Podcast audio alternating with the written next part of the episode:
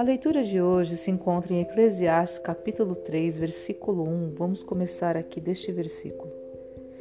Tudo tem seu tempo determinado. Há tempo para todo propósito debaixo do céu. Há tempo de nascer e tempo de morrer. Há tempo de plantar e tempo de arrancar o que se planta. Tempo de matar e tempo de curar.